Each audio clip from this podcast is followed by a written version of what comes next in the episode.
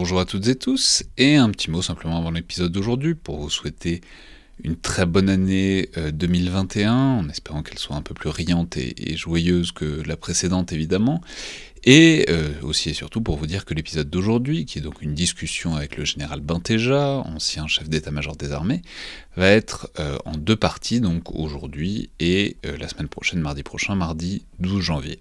La raison est assez simple, c'est que le général a eu la gentillesse de nous donner, de m'accorder du temps pour discuter de plein de choses, depuis son parcours militaire jusqu'aux coulisses de l'Élysée et aux grands événements de la présidence de Jacques Chirac. Et donc euh, j'ai pris ce temps avec plaisir et sans aucun scrupule, et euh, donc je me suis retrouvé avec un enregistrement de plus de deux heures, ce qui clairement faisait passer dans une dimension un peu nouvelle pour un épisode, d'autant que euh, parfois je peux couper et réduire un peu, mais là franchement je, je voyais pas comment. Alors j'ai beaucoup hésité entre faire une très grosse émission de deux heures ou deux d'une heure, et j'ai donc finalement opté pour la seconde solution. Alors je sais pas si c'est la bonne option, mais bon, l'idée c'est que vu qu'on sort euh, deux épisodes par semaine en ce moment, je sais pas si tout le monde aurait le temps d'écouter des épisodes de cette dimension, même si euh, vous faites beaucoup de trajets ou beaucoup de sport d'ailleurs. Et ça m'aurait embêté que des auditeurs s'arrêtent au milieu et laissent l'épisode en plan parce que euh, il y en avait d'autres qui sortaient rapidement après, notamment parce que la deuxième partie est aussi parfaitement passionnante. Bref, donc ça a été euh, l'option retenue, deux épisodes d'une heure, mais euh, n'hésitez pas à nous dire si vous pensez au contraire que des épisodes encore plus longs euh, seraient préférables, par exemple dans les commentaires sur Apple Podcast ou encore par les moyens de communication habituels, c'est-à-dire par mail ou sur les réseaux sociaux de l'IRSEM. Donc, première moitié euh, de cette discussion avec le général Bintéja. La, semaine prochaine, ce sera vraiment une plongée dans, les années de présidence de Jacques Chirac, dont il a été euh, le chef d'état-major des armées. Mais aujourd'hui, c'est son parcours, son évolution euh, opérationnelle et sa découverte de cet univers assez fascinant qu'est le palais de l'Élysée, vu à travers le prisme et, disons, le collimateur d'un militaire qui exerce ses fonctions.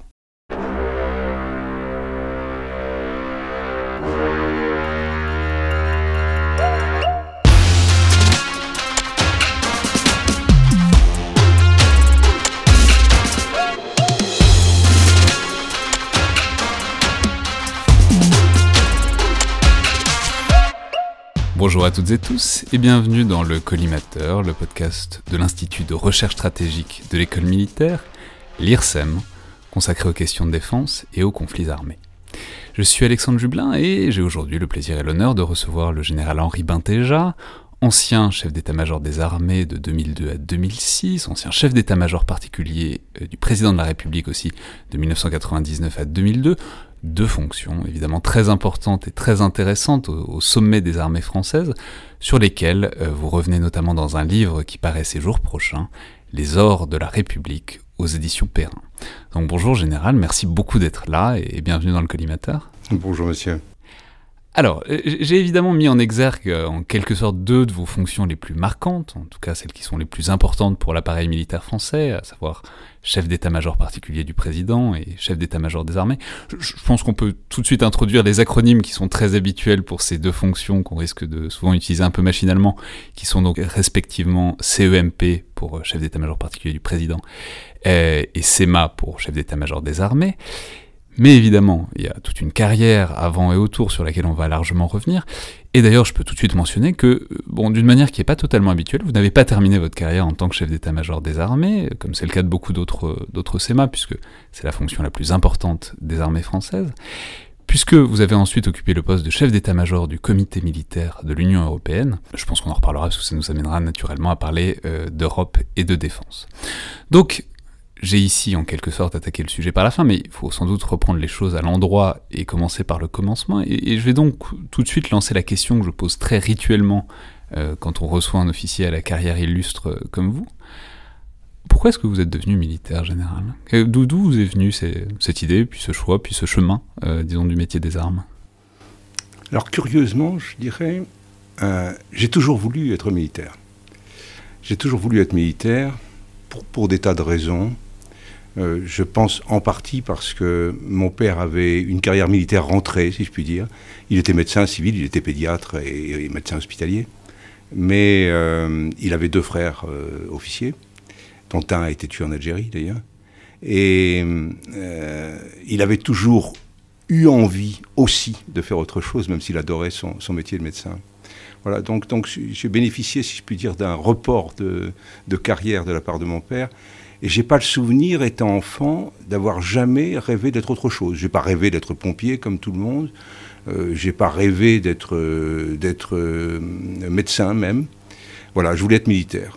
Alors ça a été euh, largement nourri par mes lectures, parce que j'étais boulimique de lecture. Je le suis toujours. Et je lisais beaucoup de, romans. Mais alors vous lisiez quoi? Oui, c'est quoi les, quoi les, lectures euh, militaires pour un enfant qui veut devenir militaire? Enfin, ce que je veux dire, c'est est-ce que c'est, est-ce que c'est de, je sais pas, l'épopée d'Alexandre, est-ce que c'est de l'histoire ancienne ou est-ce que c'est euh, ben, la Première Guerre mondiale, le 19e siècle? C'est quoi? Ben, C'était un peu tout. Euh, l'histoire ancienne, pas trop, pour être franc, je veux dire, même si j'ai fait du latin et du grec, comme ça se faisait beaucoup à l'époque. Euh, le, non, je lisais euh, Alexandre Dumas, bien sûr, Les Trois Mousquetaires, comme tout le monde, mais aussi tout le reste, pas seulement Les Trois Mousquetaires. je lisais euh, Joseph Perret, Joseph Perret qui a beaucoup écrit sur, sur le Sahel, en particulier les Méharis, etc. Je me souviens que L'Escadron Blanc a été longtemps un de mes romans favoris quand j'avais 12 ou 13 ans. J'ai lu plus tard Saint-Exupéry, j'ai lu Julien Gracq même.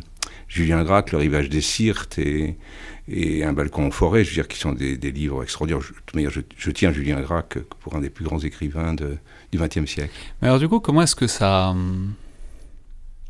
Comment est-ce que ça maturait Mais en fait, je, vais du coup directement sauter plusieurs chapitres, mais donc vous avez euh, passé votre bac, vous avez euh, fait une classe préparatoire, vous avez finalement intégré Saint-Cyr, et du coup, comment, quand il s'est agi, disons, de choisir euh, plus le, métier, mais la voie à l'intérieur de ce métier, c'est-à-dire euh, bah, devenir quoi, aller dans quelle spécialité, comment est-ce que ça vous est venu? Comment est-ce que vous avez choisi euh, ce que vous vouliez faire? Alors, je vais le dire tout de suite, vous êtes engagé donc, dans les troupes de marine, héritière des troupes coloniales, et puis plus particulièrement dans la spécialité cavalerie euh, donc les blindés au sein de ces troupes de marine. Donc, eh, d'ailleurs, peut-être que c'est un hasard, j'en sais rien, mais comment est-ce que vous avez fait ce choix à l'intérieur de la carrière ensuite? Honnêtement, ça n'a jamais été un hasard, pas plus d'ailleurs que, ma vocation militaire. Euh, dont d'ailleurs, pour être tout à fait franc avec vous, j'ai un peu douté quand j'étais en terminale, parce que, parce que là, euh, au moment de sauter l'obstacle et, d'entrer en, corniche, en classe préparatoire à Saint-Cyr, j'avais d'autres possibilités que s'ouvraient à moi. J'avais des camarades qui voulaient devenir avocats, d'autres journalistes euh, qui partaient, qui posaient leur candidature à Sciences Po. donc j'étais tenté un peu par autre chose. Et puis, je suis resté fidèle. Pourquoi Saint-Cyr d'ailleurs plutôt que Naval ou que Salon? Bah, Pour une raison très simple. c'est Salon, rappelons, c'est l'école de l'air. L'école de l'air, oui, bien sûr. Tout simplement parce que euh, j'étais littéraire, profondément littéraire, et que même si j'avais passé un bac scientifique, en réalité, j'avais aucune envie de faire des maths et de la physique à haute dose. Et donc, tout naturellement, je me dirigeais euh, vers le concours qui me paraissait le plus conforme à mes goûts, en tout cas et à mes capacités. Euh, oui, mais euh, cela dit, alors c'est vrai qu'il y a plusieurs voies, mais c'est intéressant. C'est vrai qu'il y a plusieurs voies aujourd'hui, mais les concours d'école d'officiers, les concours militaires d'une manière générale, ont quand même une très forte dose scientifique aujourd'hui. Alors je ne sais pas si c'était déjà le cas à l'époque ou s'il y avait. Non, il y avait honnêtement le niveau en maths et physique euh, du concours littéraire de Saint-Cyr était du niveau sciences c'est-à-dire ES aujourd'hui, quoi, si, si, je puis dire. Je crois que c'est ça. Donc c'était un niveau qui était tout à fait abordable. Pour tout voilà, c'était pas, c'était pas. Non, l'essentiel, l'essentiel, c'était, moi en section histoire et géographie. L'essentiel, c'était bien effectivement euh, euh, l'histoire et la géographie. Voilà. Donc, donc, euh, donc, je, voilà, je suis rentré à, à Côte effectivement, et je parle pas de, évidemment de du choc que, que c'était pour quelqu'un qui vit d'un milieu totalement civil. Parce qu'en réalité, même si, même si mon père avait des frères officiers, euh, le milieu dans lequel j'ai vécu était totalement civil. J'ai jamais servi, j'ai jamais étudié dans un collège militaire.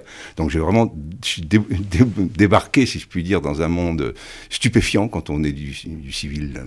Mais alors c'est intéressant parce qu'on en parlait il n'y a pas très longtemps avec euh, le général d'Estremo qui, lui venait d'une famille de grands militaires. Mais du coup, c'est intéressant de prendre la chose à l'envers de la part de quelqu'un qui n'était pas habitué de ça, de ces codes, etc. Est-ce que vous avez eu l'impression d'avoir, euh, pas un temps de retard, mais en tout cas d'avoir un retard peut-être culturel à rattraper sur bah, être familier de l'institution, des différents régiments, de leurs histoires, ou même familier de comment ça fonctionne, euh, l'armée Est-ce que vous avez eu l'impression de devoir euh, mettre les bouchées doubles en arrivant à Saint-Cyr par rapport à tous ceux qui avaient beaucoup d'officiers dans leur famille directement? J'ai eu pendant plusieurs mois le sentiment d'être complètement décalé par rapport à ce monde-là. Euh, il, faut, il faut dire que Quetquidan, à l'époque, Saint-Cyr, euh, n'était pas ce que c'est devenu aujourd'hui. C'est-à-dire que la discipline était extrêmement formelle, fondée essentiellement sur, les sanctions, euh, donc c'était un système qui était, qui était très répressif à la manière de, la fabrique des officiers en Allemagne. Et, ça, j'avais de la peine, honnêtement. et puis je découvrais aussi tous les aspects physiques de ce métier qui m'étaient un peu inconnus. J'étais sportif, mais par exemple, je n'étais pas du tout habitué au froid. Et avoir froid, pour moi, ça a été la grande découverte de mes premières années militaires. Voilà. Euh, non, alors pourquoi les troupes de marine? C'était pas pour échapper au froid, c'était parce que les troupes de marine, à une période où, euh, les guerres euh, de décolonisation étaient terminées, depuis peu d'ailleurs, mais le seul, la seule arme dans laquelle il me semblait y avoir encore une part d'aventure, c'était les troupes de marine, c'est-à-dire des troupes qui étaient appelées à intervenir en priorité, en Afrique notamment, et, à servir aussi euh, en Afrique ou, dans les départements et territoires d'outre-mer. Donc c'était pour, chasser un peu le froid quand même. Oui, il y avait un peu pour chasser le froid, mais, mais c'était l'essentiel, c'était quand même pour moi Vous dire par opposition, la recherche d'autre chose. Oui, c'est ça, par opposition à des troupes, des régiments qui étaient peut-être en Allemagne. Enfin bon, il y, avait plein d'endroits où on pouvait être, et euh, les troupes de marine paraissaient être un corps potentiellement qui partait en ce qu'on appelait peut-être pas encore les OPEX à l'époque, mais euh, en part, qui non, y avait, en opération. Quoi. Oui, y il y avait quand même peu d'opérations. Par contre, ce qu'il y avait, il y avait de nombreux séjours euh, en Afrique. Moi, j'ai passé six ans en Afrique, si vous voulez, que, que je regrette pas, qui sont parmi les années les plus, les plus passionnantes et les plus heureuses que j'ai, que j'ai connues. Euh, et pourquoi la spécialité blindée dans les troupes de marine? Je vais vous dire tout simplement parce que euh, pendant deux ans, j'avais fait du combat d'infanterie à Côte-Quidan, qui m'avait intéressé, mais euh, qui ne me posait pas de problème physique. Mais, mais euh, je trouvais quand même que, si vous voulez, pour euh, euh, une demi-heure de, de, de, combat, marcher pendant 10 heures ou 15 heures ou 20 heures, c'était quand même assez fastidieux. ce que j'ai aimé beaucoup et que j'aime toujours d'ailleurs dans, dans le, le, métier de, de l'arme blindée, c'est la vitesse. C'est la vitesse, les décisions très rapides qu'on doit prendre, la, la surprise permanente pour soi et pour l'autre. Euh, voilà, c'est ça, c'est ça qui est terriblement excitant. C'est amusant parce que c'est déjà exactement ce que disait euh, le général d'Estremont. alors moi, je, je, je, suis jamais monté dans un blindé, donc, donc j'en sais rien. Mais en même temps, quand vous le dites euh, comme ça, forcément, enfin, ça, appelle à, disons, la filiation du mot de cavalerie, quoi. C'est-à-dire le, le, fait que les blindés aient repris l'appellation de cavalerie, c'est on se dit qu'il y a une cohérence quoi dans le dans l'idée, dans l'image et peut-être dans, dans, la pratique du combat qui s'y fait par rapport à l'époque de la cavalerie à, cheval. Oui, c'est vrai, vous avez tout à fait raison.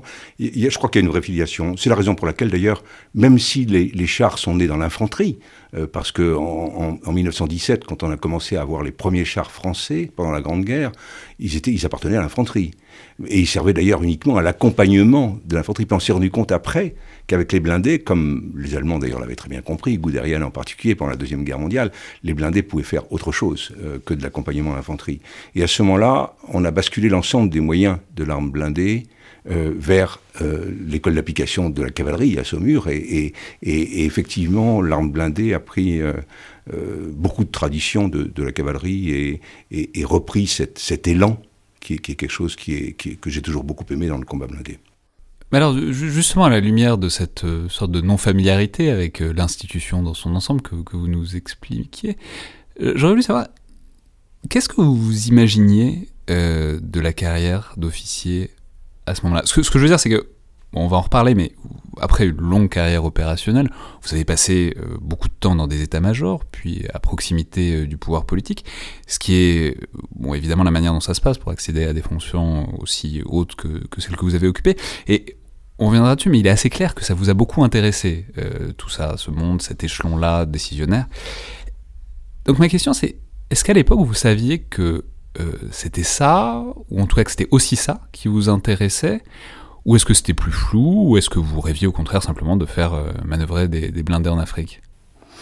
Pour, être, pour être franc avec vous, je crois que quand je suis rentré dans cette école, je, ne voyais pas de carrière. Je veux dire, ce que je voyais, c'était les premières années, lieutenant et capitaine. C'est pour ça que, d'ailleurs, c'était honnêtement, à l'époque, ça a changé heureusement, hein. mais à l'époque, c'était vraiment ce à quoi nous, on nous préparait. Euh, il faut se dire que les générations précédentes partaient très vite combattre euh, en Indochine ou en Algérie. Donc je veux dire, il n'y avait, y avait pas encore le souci, même à Kouetkidan, même à Saint-Cyr, il n'y avait pas encore le souci de nous préparer à exercer des responsabilités d'un niveau supérieur et donc nous préparer à ce travail d'état-major et à, la, complexité des, situations euh, et, des, métiers d'ailleurs successifs qu'on devrait, qu'on devrait exercer. Alors, moi, j'envisageais pas les choses, euh, effectivement, au-delà du commandement d'un escadron, euh, comme capitaine. Et donc, euh, le reste est venu de surcroît. pour être honnête, d'ailleurs, je ne me suis jamais projeté à long terme dans, dans, toute ma vie, pendant toute ma vie militaire. Je n'ai jamais regardé qu'une chose, c'était, à échéance d'un an ou deux, le poste suivant que j'occuperais. Voilà. Et puis, euh, je me suis posé la question à un certain moment de savoir si je restais ou si je partais. Euh, de l'armée De l'armée, bien sûr, oui.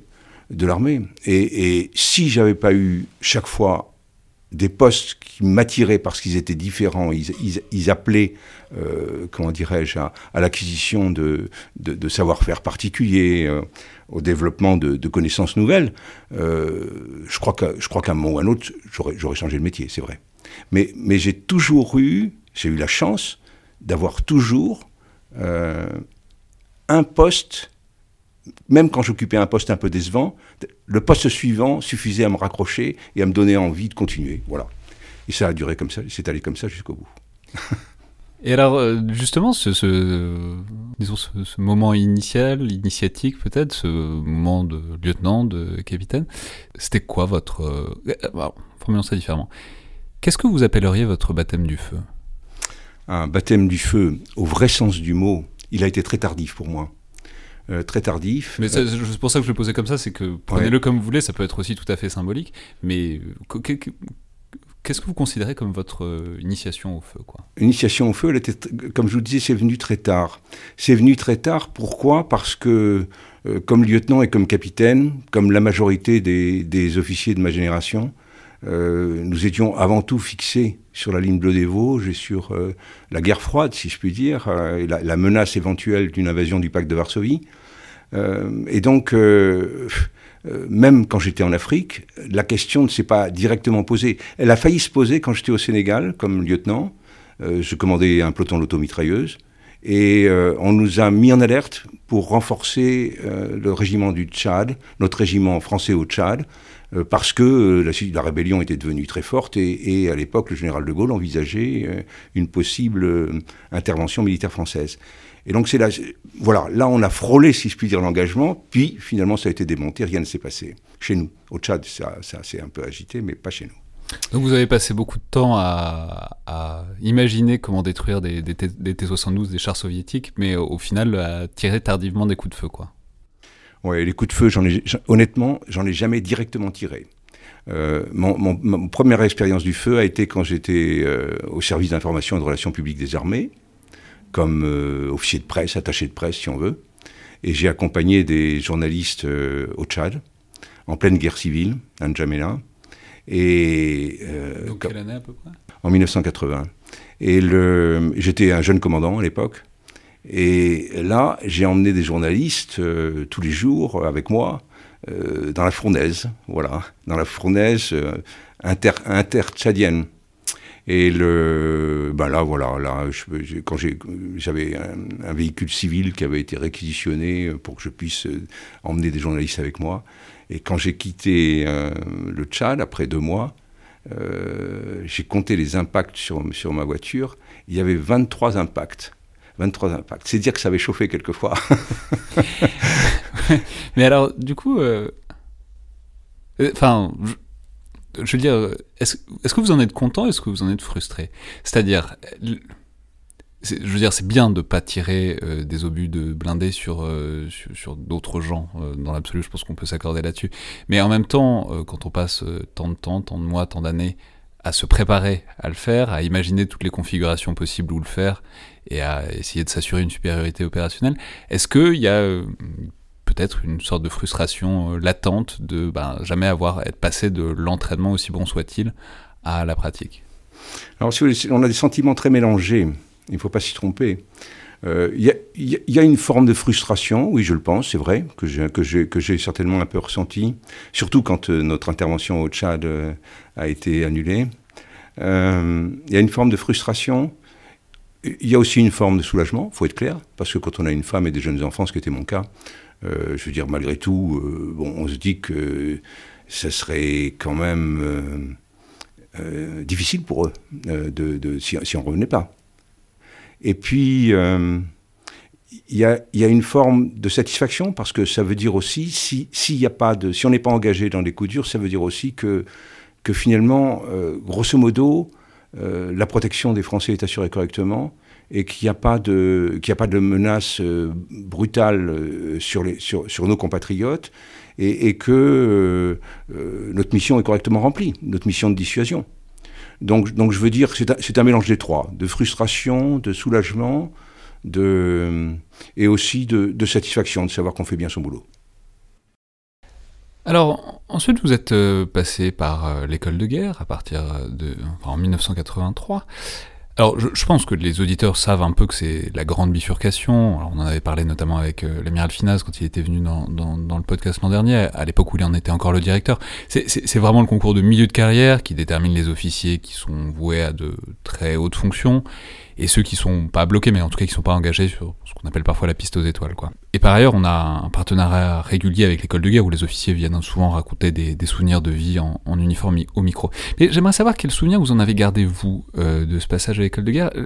La raison pour laquelle je vous demande ça, c'est que j'ai cru percevoir assez régulièrement dans certains de vos écrits ou de vos entretiens une sorte de frustration sur euh, cette institution, je me trompe peut-être, hein, mais sur cette institution et sur ce qu'elle produit euh, chez les officiers, sur la manière dont elle fonctionne au sein de l'institution, euh, militaire au sens large. Donc j'aimerais savoir ce que ça recouvre exactement, ce sentiment, et d'où ça vous vient, disons, dans votre expérience personnelle? Oui, alors Euh, d'abord, euh, moi j'ai été dans des circonstances un peu particulières parce que j'avais fait ce, qu'on appelait un brevet technique. Enfin, à l'époque, c'était plus compliqué que ça. Mais disons que je venais de passer deux ans à Sciences Po et, à la Sorbonne. Donc, je veux dire, j'arrivais d'un univers étudiant, civil, pour, débarquer dans un univers d'étudiants militaires. Et, inévitablement, je veux dire, on était tenté de faire la comparaison sur, la nature des, des travaux qu'on y faisait, sur euh, le niveau des, des, intervenants, etc., etc. Euh, malgré tout, moi j'ai gardé plutôt un bon souvenir de mes deux années à l'école de guerre. Objectivement, un bon souvenir. Euh, je trouvais que euh, ça aurait pu être un peu plus dense quelquefois, un peu plus, un peu plus excitant dans différents domaines, surtout dans le domaine intellectuel. Mais, mais, mais j'en ai pas gardé un mauvais souvenir. Il y avait encore à l'époque, je crois, un équilibre entre l'apprentissage des, des, responsabilités à un haut niveau dans la structure militaire en opération, d'un côté, et de l'autre, l'ouverture au monde, l'ouverture à, la connaissance à la fois de l'institution militaire et surtout de la société française, de notre environnement national, international, etc. Voilà. Après, euh, j'ai eu le sentiment, quand j'étais chef d'état-major des armées, de ne pas réussir à faire bouger les choses. Euh, pourquoi est-ce que euh, j'avais ce sentiment? Pour une raison que, j'avais plus ou moins, plus ou moins ressenti quand j'étais moi-même stagiaire à l'école de guerre, c'est la qualité très inégale des instructeurs qui s'y trouvaient. Euh, or, euh, ayant fréquenté un peu euh, l'armée britannique et surtout l'armée américaine, ce que j'avais constaté chez eux, c'était l'effort qu'ils faisaient pour sélectionner les meilleurs comme instructeurs dans leurs écoles de guerre. Et, c'est ça que j'ai échoué à mettre en place quand j'étais chef d'état-major des armées. C'est-à-dire que à l'école de guerre, il y avait les meilleurs élèves, mais pas forcément les meilleurs instructeurs, alors, alors, que dans les armées anglo-saxonnes, c'était une institution d'excellence des deux côtés de la barrière, quoi, c'est ça? Oui, oui, au, moins du côté des instructeurs, après le reste. bon, mais, mais euh, oui, c'est ça, j'ai pas réussi, j'ai pas réussi. Euh, d'abord, l'équilibre entre, euh, que j'évoquais tout à l'heure, entre les études civiles, entre guillemets, et, et, la, et, la, partie militaire opérationnelle, me paraissait pas toujours très satisfaisant. Je, je sentais à travers les contacts que je pouvais avoir avec certains élèves. Mais, surtout, surtout, surtout, il y avait une très grande frustration chez beaucoup de stagiaires parce qu'ils n'avaient pas l'impression de pouvoir échanger suffisamment et progresser au contact de leurs instructeurs. Et ça venait du fait que, que les armées donnaient la priorité dans les affectations de leurs meilleurs officiers, donnaient la priorité à leurs états-majors propres d'armée. Je dois dire que j'étais obligé de me battre aussi pour que, à l'état-major des armées, qui était mon état-major quand j'étais SEMA, à l'état-major des armées, euh, on ne mette pas non plus d'officiers de deuxième, de deuxième rang, de deuxième niveau. Et c'est une problématique qui est passionnante, c'est toute la problématique de l'interarme, c'est-à-dire c'est une grande armée et trois armées en même temps, et comment est-ce que comment on fait coopérer trois armées qui ont ils ont un objectif commun, mais des motivations potentiellement divergentes. Mais vous avez tout à fait raison. Je veux dire, euh, j'ai toujours été, j'ai passé au moins la moitié de ma carrière euh, en interarmée. Donc je veux dire, je me sens, je profondément interarmé. Quand j'étais chef d'état-major des armées, euh, quand un officier venait me voir pour me parler d'un problème, j'étais incapable de dire ensuite à quelle armée il appartenait. Pour, moi, il n'existait que l'homme qui, qui m'avait parlé, qui m'avait posé un problème, etc. Je, ne faisais absolument aucune différence entre, entre les, officiers, quelle que soit leur couleur d'uniforme. Euh, à l'école de guerre, euh, les chefs d'état-major de l'époque ne voulaient pas mettre leurs premiers éléments. Ils considéraient que c'était un investissement insuffisant par rapport à leur priorité qui était leur armée. Voilà, donc leur état-major d'armée. Et ça, c'était en soi très dommageable pour, pour la On se rend compte de plus en plus aujourd'hui en France que, que, l'éducation et la formation des jeunes est l'élément fondamental si on veut préparer correctement l'avenir. Et, on sait que c'est une des faiblesses aujourd'hui de, du, système français. Je veux dire, il n'y a qu'à voir tous les, tous les classements où, nous nous retrouvons euh, au niveau international. Euh, je crois que dans les armées, l'investissement doit être fait aussi au plus haut niveau, non seulement dans les écoles de formation initiale, c'est-à-dire Saint-Cyr, Naval, le Salon de Provence, mais, mais aussi... Mais aussi par ailleurs les, écoles de sous-officiers, enfin d'une manière générale, toutes les institutions d'enseignement militaire. Alors ensuite, vous avez... Euh, vous êtes passé par donc de l'interarmée qui n'était pas vraiment donc à l'école de guerre, mais ensuite vous êtes retourné euh, dans l'armée de terre, dans les troupes de marine. Et vous avez donc continué votre carrière au sein du, du RICM, le régiment d'infanterie char de marine, que vous avez fini par commander. Euh, là, on est à la fin des années 1980. On, a déjà parlé de ce régiment un peu avec le général d'Estremo il y a quelques semaines, qu'il a commandé plus d'une décennie après vous. Mais on peut peut-être en redire un mot, parce que c'est un, régiment quand même particulier, qui est hérité du, régiment d'infanterie coloniale du Maroc, dont il a gardé de manière intéressante l'acronyme. c'est réputé aussi être le régiment le plus décoré euh, de l'armée française. Donc, pourquoi ce régiment, si tant est que vous, l'avez choisi d'ailleurs? Et bon, qu'est-ce que ça a représenté le, RICM dans votre carrière opérationnelle? Et peut-être mmh. symboliquement au-delà Le RICM, c'était, pour moi, c'était euh, J'y ai passé 4 ans seulement. J'aurais volontiers passé davantage. Euh, le hasard d'imitation a fait que j'ai pas pu y servir plus de 4 ans. Euh, je ne devrais pas dire ça, ayant eu la chance d'être chef d'état-major des armées, mais euh, c'était les 4 années les plus heureuses de ma vie professionnelle. Euh, c'était un régiment, c'était un régiment, c'est toujours un régiment exceptionnel. Il attire les meilleurs, si je puis dire. ou quand il n'attire pas les meilleurs, ceux qui sont moins bons euh, font tout pour parvenir au, niveau des meilleurs. Euh, parce que c'est un régiment qui est porté par euh, son histoire, ses traditions, qui sont exceptionnelles. C'est un régiment tout jeune. C'est un régiment qui est né en 1915 par rapport à beaucoup de régiments de nos armées, c'est tout jeune. Bon. Et, malgré ça, je veux dire, c'est un régiment qui aligne, je ne sais même plus combien de citations il a à l'heure actuelle, parce qu'il en a encore eu plusieurs fois dans les opérations extérieures. Mais enfin, je veux dire. Mais, mais alors, justement, c'est intéressant. Au quotidien, comment est-ce que ça. Hum, Comment est-ce que ça joue cette histoire? C'est-à-dire quand on est au RICM, comment est-ce que ça, voilà, comment est-ce que ça se manifeste? Enfin, c'est quoi? C'est une ambiance? C'est une discipline? C'est une exigence? Mais c'est tout ça, c'est difficile à quantifier, quoi. C'est un peu impalpable. Mais puisque vous êtes passé par d'autres régiments et puis puisque vous avez vu le tout, comment est-ce que le passé s'imprègne au quotidien sur un régiment? Je, crois, et, ça, si vous voulez, c'est le souvenir que j'ai de l'année où j'ai servi sous les ordres du général Bijard.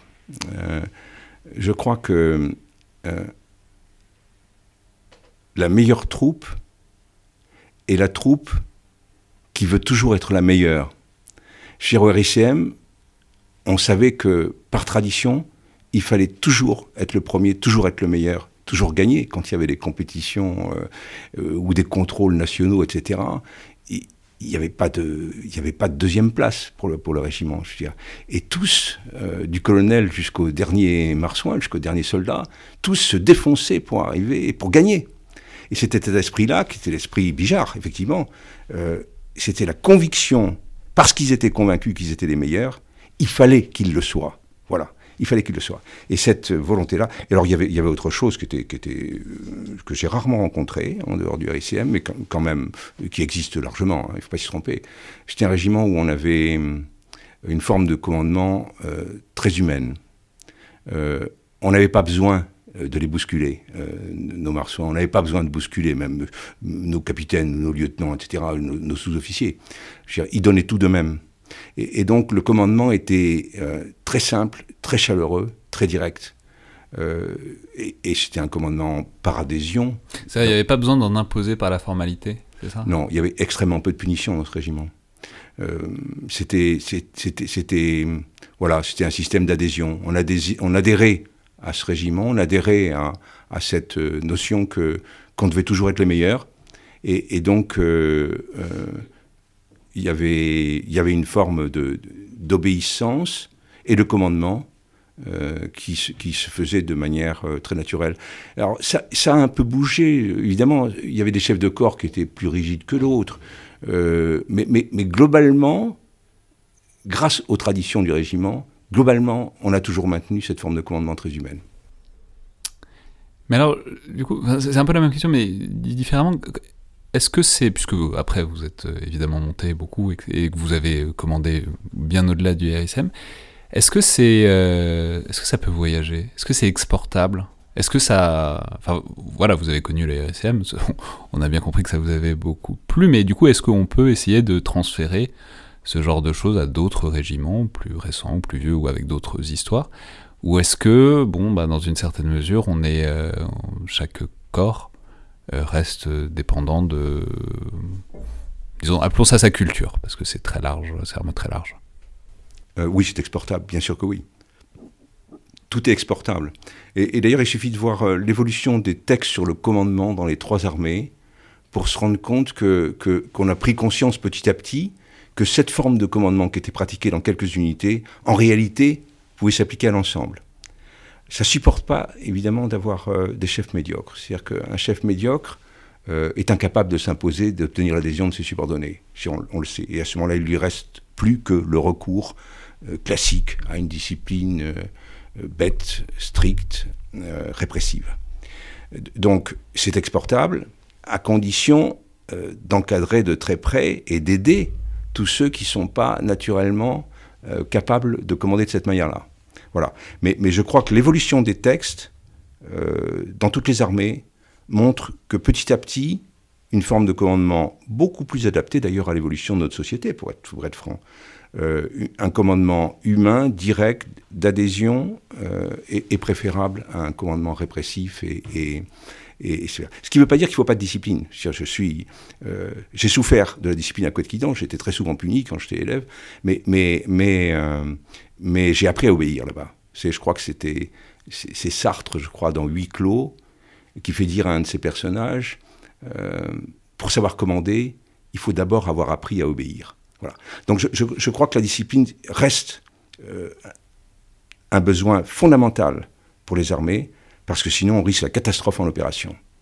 Mais la discipline, elle peut s'obtenir euh, par, par l'exemple, par une très grande attention à ces hommes. Ça qui m'a marqué beaucoup à SCM, vous voyez, c'est que euh, c'était un vieux régiment d'engagés, c'était un des premiers régiments qui a été professionnalisé en France. Et euh, quand j'interrogeais mes capitaines, euh, parce que j'avais des échos à droite et à gauche, ne serait-ce que par mon épouse d'ailleurs, des difficultés matérielles ou, de santé qu'avaient tel ou tel de leurs soldats ou, ou leur famille. je veux dire, mes capitaines savaient toujours ils savaient toujours, ils savaient ce, que, ce, que, ce qui se passait chez eux, ils savaient les problèmes qu'avait euh, le caporal machin, dont l'épouse avait un cancer, etc. Et je veux et c'est cette attention extrême aux hommes qui permettait d'obtenir leur adhésion. Alors que c'est pas toujours le cas. Non, c'est pas toujours le cas parce que c'est plus facile le soir de poser son képi et d'oublier et de pas et de pas se préoccuper de des états d'âme supposait-elle on appelle ça des états d'âme pour simplifier quand on ne veut pas se poser de questions mais, mais de mais des soucis réels. C'est pas une mauvaise expression pour ce que vous voulez dire état d'âme si on la si on la si on la regarde de près quoi. Ouais. Voilà, mais je crois, je, je crois que euh, ça, a été, ça a été un changement de culture euh, assez radical entre l'armée d'appelés et l'armée professionnelle. Je veux dire, les appelés, ils étaient là de passage, et bien sûr, leurs soucis personnels euh, devaient être pris en compte, mais en général, ils étaient pris en compte de manière simple, on les mettait en permission. Mais nous, nos engagés, c'était leur métier. Ils, restaient avec nous pendant 5 ans, quelquefois 10 ans, 15 ans, 20 ans, et, ces gens-là, euh, on ne pouvait pas les laisser tomber. On ne pouvait pas se contenter de les mettre en permission. Il fallait, absolument trouver le moyen euh, de les remettre euh, le mieux possible en situation d'exercer à la fois leur vie professionnelle et leur vie familiale. Alors maintenant, on est quand même obligé d'aller un peu vite, mais je voudrais passer à votre arrivée, donc auprès bah, des ordres de la République, puisque c'est le titre de votre ouvrage au début des années 1990. Euh, Mais c'est donc dans le giron d'une fonction que vous occuperez par la suite, qui est celle de, chef d'état-major particulier du, président de la République. Alors peut-être, commençons par là. Expliquez-nous d'abord ce que c'est que cette fonction, ce qu'elle recouvre, parce qu'elle est évidemment beaucoup moins visible euh, que les autres postes de chef d'état-major, et probablement moins connue du, grand public tout en étant paradoxalement beaucoup plus proche du pouvoir, ou en tout cas de la source du pouvoir euh, qu'est le président. Qu'est-ce que c'est que chef d'état-major particulier du président? Et comment est-ce que vous l'avez compris quand vous êtes arrivé, quand vous quand vous, vous êtes frotté à cette fonction? Oui, je l'ai compris parce que, parce que j'ai fréquenté un petit peu l'état-major particulier avant, avant d'y être, euh, euh, avant d'être sélectionné, si je puis dire, par, par le, général Queneau, qui était le chef d'état-major particulier de François Mitterrand à l'époque, sélectionné pour cette fonction. Donc je les connaissais. Cette fonction qui était adjoint. Adjoint, adjointaire. Voilà, parce que, parce que le chef d'état-major particulier, quand on dit état-major, il faut, il, faut, il faut être raisonnable. Euh, l'état-major, c'était cinq officiers. Bon, euh, c'est une toute petite chose quand on pense que, que l'état-major des armées, par exemple, euh, à l'époque, moi j'avais, je ne me souviens plus combien, peut-être peut-être 400 officiers. Bon. Non, c'était un état-major croupion. le chef d'état-major particulier, il a deux fonctions. Il est d'une part le conseiller militaire du président de la République au jour le jour, et il est d'autre part celui qui transmet les ordres du président de la République, notamment pour le feu nucléaire, si jamais euh, la dissuasion est, mise en échec, euh, et celui qui rend compte au président de la République de la manière dont, dont, ces, ordres sont, exécutés. Voilà. Bon, tout ça parce qu'en France, le président de la République est le chef des armées. Euh, c'est une fonction très marquante, euh, d'ailleurs, mais on pourrait y revenir après. Euh, je veux dire par là que le président de la République, chef des armées au sens littéral du terme, ça ne se retrouve aujourd'hui que aux États-Unis, pour prendre une démocratie, ou en, Russie. Donc, le président de la République dispose en permanence auprès de lui, c'est ce qu'a voulu le général de Gaulle en 1958, le président de la République dispose donc de ce chef d'état-major particulier, à qui il transmet ses ordres, euh, qui lui rend compte, et qui, au jour le jour, l'informe de l'évolution des menaces, du déroulement des opérations, etc., et qui prépare ses décisions, mais qui prépare ses décisions à partir des éléments que lui donne le chef d'état-major des armées.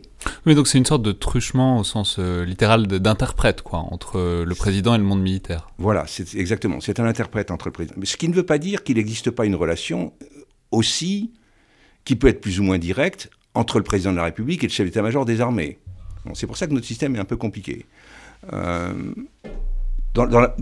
réalité, depuis déjà plusieurs années, les contacts directs entre le, président de la République et le chef d'état-major des armées sont, limités à ces conseils de défense qui ont lieu régulièrement à l'Élysée, toutes les semaines d'ailleurs en fait, en pratique, et qui, permettent de, faire le point sur les opérations euh, présentes ou à venir.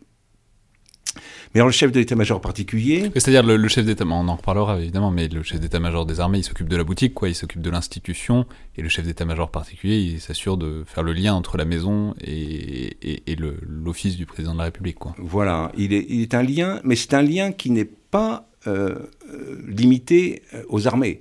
C'est-à-dire que le chef d'état-major particulier, quand il informe le président, quand il lui propose des options, tient compte aussi de tout ce qui vient de l'ensemble du gouvernement.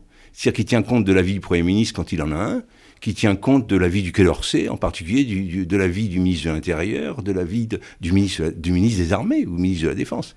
Euh, bien sûr, il ne se limite pas, en réalité, il ne limite pas son, euh, son éventail de, de, comment d'interprétation euh, aux armées. Euh, et c'est finalement ce qui distingue le plus du chef d'état-major des armées. Le chef d'état-major des armées, lui, est un homme responsable. C'est lui, ensuite, qui commandera les armées euh, en opération. Mais, euh, le chef d'état-major particulier n'a aucune responsabilité de commandement. Absolument aucune. Mais lui va proposer au président de la République des options en prenant en compte ce qui vient aussi d'autres sources que les armées. Voilà. Donc il a une certaine latitude par rapport au chef d'état-major des armées, bien sûr. Et, euh, il peut avoir, comme vous le devinez, comme tous les conseillers de, l'Élysée, il peut avoir euh, une influence euh, sur les décisions du président de la République extrêmement variable. Oui, mais alors justement, c'est intéressant parce que dans, votre ouvrage Les heures de la République, vous, pénétrez à l'Élysée quasiment par une anecdote qui est amusante, qui est celle disons, de difficultés liées à votre nomination euh, d'adjoint, puisque je vais vous le raconter, mais bon, globalement, le président de la République, vous, ne voulez pas signer le, papier, quoi. Mais du bah allez-y, racontez-nous comment, comment, ça s'est passé, disons, cette, ce premier contact un peu difficile avec la présidence de ah République. C'était effectivement une, expérience quand même étonnante, que c'était ma découverte des ambiguïtés du monde politique. le, ben, il s'est passé plus d'un mois après mon arrivée à l'état-major particulier, plus d'un mois, sans que je sois nommé par décret, parce que c'est parce que on est nommé par décret à la présidence de la République, sans que je sois nommé par décret signé par le président de la République. Et pourtant, je veux dire, mon chef s'assurait tous les jours que la note assignée par le, le décret assigné par le président de la République était bien sur son bureau. Oui, ce, projet de décret était bien sur le bureau du président, mais il ne signait pas. Il manquait le, il manquait le stylo de François Mitterrand dessus. Voilà, exactement. Donc on attendait, puis je me disais, moi, au bout d'un mois, je me disais, bon, ben, il n'y a pas de problème, c'est que le président ne veut pas de moi pour une raison que j'ignore. Et donc, euh, il va euh, me dire, il va dire un jour ou l'autre à, mon chef, le général Queneau, bon, ben, votre Bintéja, là, m'intéresse pas, donc trouvez-moi quelqu'un d'autre. Et, j'imaginais mon retour dans la structure militaire ayant été recalé par le président de la République, j'avoue que ça me faisait un peu froid dans le dos. Et puis un jour, je suis allé voir un des autres conseillers du président de la République, qui était un général à la retraite, le général Vouni, euh, un ancien de l'aérospatiale, qui lui était son conseiller stratégique, je dirais, surtout lié aux questions nucléaires. Bon. Et, et, et c'était surtout son, son principal partenaire au golf. C'était un très bon joueur de golf et il jouait avec le président de la République euh, une demi-journée par semaine. Mais c'est drôle, mais c'est, enfin, c'est, très important. On va en reparler tout de suite, mais c'est la présence dans le quotidien du président et c'est, on va voir que c'est extrêmement important. Mais... Alors, euh, alors, le général Vouni, euh, quand je suis allé me présenter, pas tout de suite, donc au bout de, trois semaines à peu près, ou un mois, je ne sais plus, m'a dit à propos, vous savez pourquoi le président de la République ne veut pas signer votre nomination? Je dis non, je, m'interroge, je m'interroge de plus en plus même.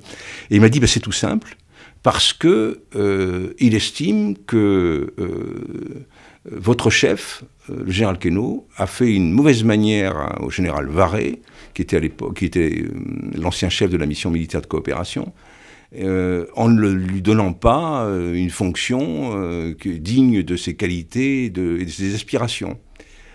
Et, et donc, il a décidé, à titre de rétorsion, de ne pas signer votre décret de nomination. mais, mais, là où c'est fascinant, c'est bon, alors on a bien compris que c'était désagréable de se faire prendre entre le marteau et l'enclume quand on est colonel, j'imagine, à l'époque. Oui, j'étais colonel, oui. Mais ce qui est fascinant là-dedans, c'est qu'on voit, et vous nous avez expliqué que tout le pouvoir du chef d'état-major particulier vient du président, et pourtant ce que cette anecdote révèle, c'est qu'il peut quand même y avoir, même pas de la friture sur la ligne, il peut y avoir un conflit ouvert entre le président et son chef d'état-major particulier. C'est-à-dire, c'est possible, quoi. C'est pas le. chef d'état-major particulier et le, militaire du prince en quelque sorte. Et pourtant, il peut y avoir, il peut y avoir quand même un conflit ouvert pour quelqu'un qui dépend aussi directement du pouvoir politique. Oui, c'est vrai, il peut y avoir, bien sûr. Mais ça c'était lié quand même, c'était un peu exceptionnel. Je crois que c'était quand même lié vraiment à la personnalité de François Mitterrand, qui est une personnalité extrêmement complexe. Euh, et, euh, de la même manière que François Mitterrand n'avait jamais dit à François de Grossouvre euh, qu'il ne voulait plus le voir et qu'il l'insupportait.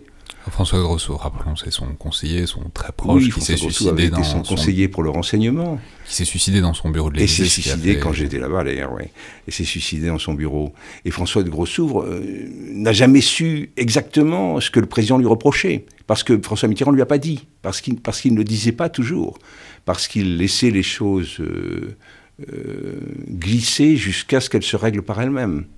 Voilà, alors de, de manière pratique et concrète, donc il y avait effectivement ce, désaccord non dit entre le président et, son chef d'état-major particulier, et, j'en étais euh, directement la victime. Voilà, c'est arrangé tout de suite, parce que quand j'ai dit ça au général Queneau, le général Queneau a immédiatement trouvé un poste très intéressant pour le général Varé, et il, a, donné tout, il a donné tout de suite euh, sa nomination euh, assignée par le président. Le président a signé dans la, même, dans la foulée ma nomination à l'état-major particulier. Donc l'affaire a été réglée très vite. Et l'affaire aurait pu se régler encore plus vite si le président avait dit un mot au général Queneau en lui disant Je veux que vous trouviez quelque chose pour le général Varey. Il ne lui a pas dit. Pour ça, c'était les phénomènes de cours qui étaient propres à, François Mitterrand. Enfin, c'est très intéressant par ailleurs. Alors, puisque on pénètre, on a maintenant pénétré directement dans cet espace de l'Élysée, euh, comme vous le faites dans, cet ouvrage, attardons-nous-y un peu, parce que, notamment parce que je voudrais parler d'une chose qu'on oublie souvent, mais que vous pointez euh, de manière très frappante, qui est la grande présence des militaires dans l'espace de l'Élysée. Euh, pour faire des choses qui sont pas du tout guerrières, c'est-à-dire qui sont des fonctions d'encadrement, de support, de logistique, enfin ça va jusqu'à la cuisine, quoi, de, dans l'espace de l'Élysée. Mais ça, fait donc euh, que le président est, en fait entouré de militaires toute la journée, y compris pour euh, un quotidien tout à fait trivial, quoi. Alors oui, si vous voulez, mais pas toujours en tenue, hein, pour être honnête. Parce qu'il y, y a des, par exemple, il y a des maîtres d'hôtel euh, qui viennent des armées, de la marine en général, parce que c'est là qu'il y a les meilleurs maîtres d'hôtel, et, euh, euh, qui sont en civil en permanence. Et puis il y a, mais il y a surtout les gardes républicains qui sont très nombreux et qui occupent beaucoup de fonctions. Les huissiers sont d'anciens gardes républicains. Les, gardes républicains, il y a ceux qui assurent des services de garde, d'autres des services de permanence. Euh, il y a les transmissions de l'Élysée qui sont, qui sont entièrement euh, gérées par des militaires. Et Dieu sait à quel point c'est important pour tous les voyages du président, sans parler bien sûr de, des responsabilités dans le domaine nucléaire ou autre. Mais, il y a, euh, au service du courrier, il y a toute une partie aussi, il y a toute une branche constituée par des, par des militaires, des officiers ou des sous-officiers qui sont détachés là. Donc, donc il y a des militaires partout. Et finalement, je crois que si le système fonctionne comme ça, c'est parce que la discipline euh, militaire et la rigueur militaire conviennent bien à une maison compliquée comme, comme l'Élysée. Alors du coup, ça, renvoie vers une dimension qui est très intéressante, ce qui est que en fait, les, les hommes de pouvoir, les hommes politiques, les responsables politiques, ont des attitudes très très différentes, non seulement vis-à-vis des gens qui ont un statut militaire, mais aussi vis-à-vis des, de, l'uniforme. Alors vous faites euh, comme ça un éventail que je vais peut-être vous laisser nous, détailler, mais entre, euh, entre Pompidou, entre Giscard d'Estaing, entre Balladur aussi. Enfin, enfin je, vous laisse le dire. oui, oh, y a... Hum, on, pourrait, on pourrait multiplier les anecdotes, bien sûr. Euh, euh, Valéry Giscard d'Estaing, euh, qui avait fait une très belle guerre, si je puis dire. Je ne sais pas si, on a le droit encore de dire quelque chose comme ça, une très belle guerre. Une guerre, très, une guerre très courageeuse. On, l'a rappelé euh, à l'occasion de son décès récent, le fait qu'il avait, fait partie de la deuxième DB de, Leclerc, ce qui, alors il, y est arrivé en 44, mais bon, il est... Oui, il, avait, il avait fait une guerre très courageuse, et il, avait, il aimait bien l'armée. Il aimait bien l'armée. Et il l'a montré d'ailleurs euh, par des lois de programmation très favorables aux armées. Euh, mais euh, cet homme-là, qui pourtant était un sommet d'intelligence, on le sait, on a rarement eu des, présidents de la République aussi brillants intellectuellement, cet homme-là était, avait un peu aussi une âme de caporal. C'est indiscutable. ça m'est un peu triste de une âme de caporal, ça veut dire, ça veut dire disciplinaire, quoi. C'est-à-dire, exactement, oui. Exactement. Euh, il était, il passait euh, la garde en revue le matin, il, prenait des sanctions, il demandait des sanctions régulièrement quand, quand il n'était pas satisfait de la manière dont tel ou tel garde républicain se présentait sous les armes. Donc c'est quoi? C'est les uniformes, c'est la tenue des armes, c'est ça quoi Oui, mais, alors, mais en même temps, il avait des relations extrêmement chaleureuses et proches et humaines avec le chef de son état-major particulier. Moi, je me souviens, le général Van Bromersch, qui avait été le chef de son état-major particulier, est mort, euh, euh, et, le général Méry avant lui. Euh, moi, j'étais aux obsèques du général Méry, pas du général Van Bromersch. Mais, mais Valéry Giscard d'Estaing est venu aux obsèques, s'est installé avec la famille, à côté de, l'épouse du général Méry. Je veux dire, il était d'une extrême humanité. Avec donc, donc je savais qu'il avait eu des relations personnelles fortes avec son chef d'état-major particulier. Donc, donc, euh, donc, voyez, c'était pas chez, lui du tout un blocage euh, du côté de l'uniforme. Mais il corrigeait l'ourlet du pantalon quand même. Oui, c'est ça, oui, il avait tendance. Mais il le faisait aussi avec les civils, si vous voulez. Il allait vérifier le soir, quelquefois, dans les bureaux, qu'il n'y avait pas de documents confidentiels qui traînaient sur les bureaux. Donc, donc c'était euh, davantage euh, un souci de mise en ordre en, permanence qu'autre chose. Par contre, il y en avait d'autres. Euh, il y en avait d'autres. alors, moi, j'ai cité ceux que j'ai connus, c'est-à-dire, mais il y en avait beaucoup d'autres.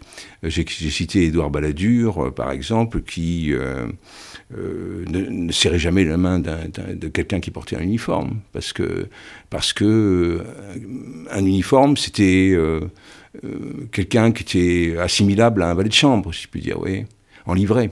C'est un peu ça, dans son esprit. Euh, je... quelque part, vous avez un passage où disant il y, a des gens qui qui, qui, voient pas les militaires, mais qui, enfin, qui physiquement ne voient pas les gens qui sont en uniforme, ils font, vrai, font partie du décor, quoi. C'est vrai. C'était pas le cas de Chirac, Dieu sait. mais, mais alors François Mitterrand non plus. Hein. François Mitterrand était, était extrêmement courtois et euh, saluait toujours tout le monde, je dire, indépendamment. Et pourtant, et pourtant, François Mitterrand n'avait pas du tout de goût pour la chose militaire, mais pas du tout.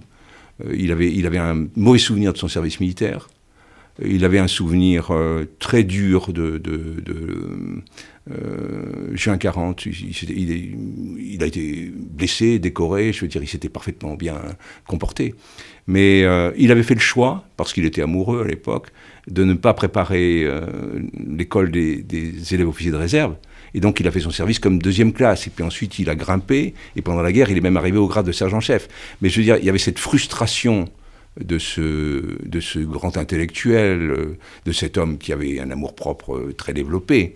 Euh, cette frustration de se trouver commandé par des gens qui jugeaient plus médiocres que lui, bien sûr.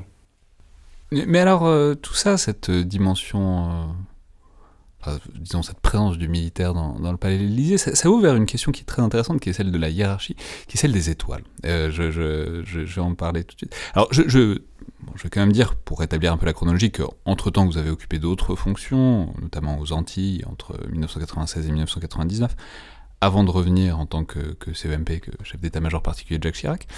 Mais il y a une dimension qui m'a pas mal intrigué et qui est assez appuyée dans ce livre, comme dans d'autres choses que vous avez écrites, c'est la notion de, hiérarchie qui revient régulièrement dans, l'espace du palais, et la manière dont le militaire, et le militaire étant lui-même euh, par essence hiérarchisé parce qu'il a un grade et que donc ça le, ça le met dans une structure, quoi, et dont le militaire donc s'articule avec ça. D'abord, ce que vous indiquez, c'est intéressant, c'est que ça impressionne, ça en jette un peu quand même pour les non-militaires, l'uniforme. Vous dites, vous écrivez que quand vous arrivez dans une réunion avec des conseillers euh, civils, ça pèse, quoi, un, type qui parle en uniforme. ça, mais ça pèse pas tellement à cause de l'uniforme. Même si, euh, parmi les, conseillers civils, euh, il y a quand même ce pas qui, est extrêmement fort entre les non-généraux et les généraux.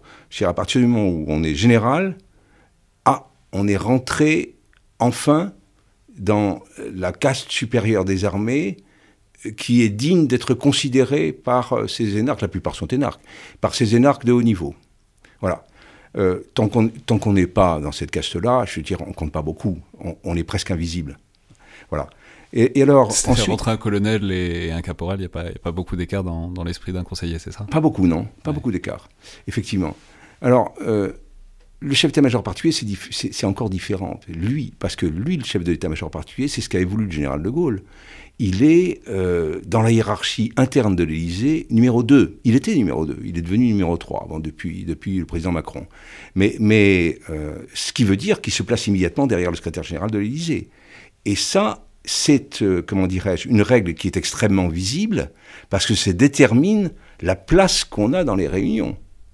quand j'étais chef de l'état-major particulier de Chirac, quand j'arrivais à une réunion, par exemple, au Quai d'Orsay, j'étais immédiatement placé à la place d'honneur. Simplement pour une question de rang protocolaire.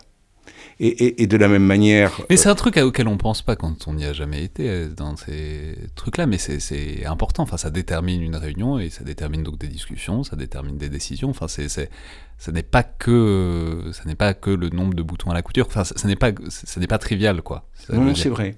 Alors euh, voilà, il faut l'atténuer un tout petit peu euh, parce que c'est pas parce qu'on occupe la place d'honneur qu'on est forcément toujours écouté et suivi. On est écouté et suivi quand les conseillers civils qui sont là autour sont convaincus qu'on exprime la voix du président de la République. Euh, et, que, et que si cette voix est ignorée, d'une manière ou d'une autre, il y aura un retour de bâton. mais ça, c'est très intéressant. Ça, ça c'est la dimension de, de représentant, d'émissaire plénipotentiaire, en quelque sorte, du, président de la République. C'est-à-dire la puissance est exactement proportionnelle à, à quel point vous portez la, puissance du président. Et ce qui, est, ce qui est intéressant, c'est qu'il y, y, a des sortes de discordances que vous soulignez parfois, mais précisément du fait de, ce phénomène. Par exemple, sous Mitterrand, vous, vous, vous, racontez que vous vous retrouvez parfois à remplacer le président euh, pour des cérémonies, comme ça arrive, puisque le président ne va pas à tout, évidemment. Mais donc, vous vous retrouvez dans une place extrêmement prééminente, avec des généraux étoilés face à vous, alors que vous êtes juste colonel.